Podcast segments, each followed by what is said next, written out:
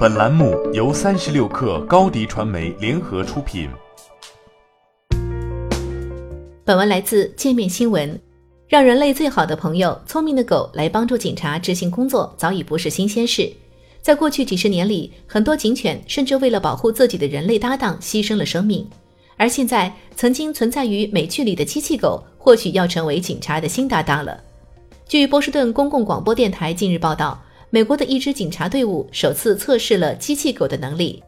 根据美国马萨诸塞州的美国公民自由联盟获得的文件，马萨诸塞州警方从波士顿动力公司租用了 Spot 机器狗，租期为九十天，一直租用到二零一九年十一月五号。租赁协议指出，马萨诸塞州警察局的拆弹队将一直拥有这个机器人，并将评估它的执法行动的能力。尤其是对潜在危险环境的远程监控，警方发言人戴维·普罗科皮奥告诉该机构，他们使用 Spot 的方式和使用其他种类机器人是一样的，都是作为移动的远程观察设备。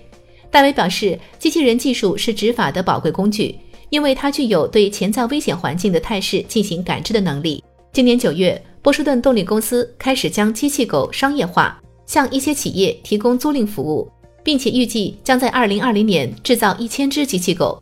第一个合作方是德国的初创企业，公司使用机器狗的方式是给他们装上摄像头，让机器狗在工地行走，并拍摄一些照片，帮助工程师跟踪工程进度。而当警方开始使用机器狗，人们的恐慌也出现了。除了相关文件，还有一段录像显示，在马萨诸塞州警察训练课上，现场的机器狗正在开门。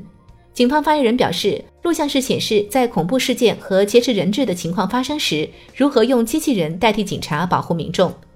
佩里说：“我们与客户进行早期评估时的一部分重要工作就是确保我们在同一页面上使用机器人，因此我们与客户都非常清楚，不希望在使用机器人的时候对人体造成身体伤害。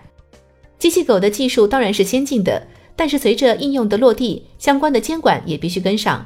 马萨诸塞州阿克苏州自由技术局局长凯德·克罗克福德在声明中说：“很多时候，这些技术的部署比社会、政治或法律体系的反应速度更快。我们迫切需要政府机构提高透明度。”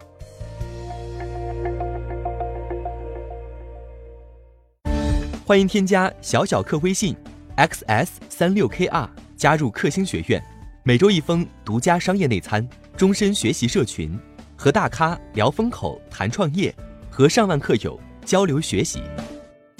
高迪传媒，我们制造影响力。商务合作，请关注新浪微博高迪传媒。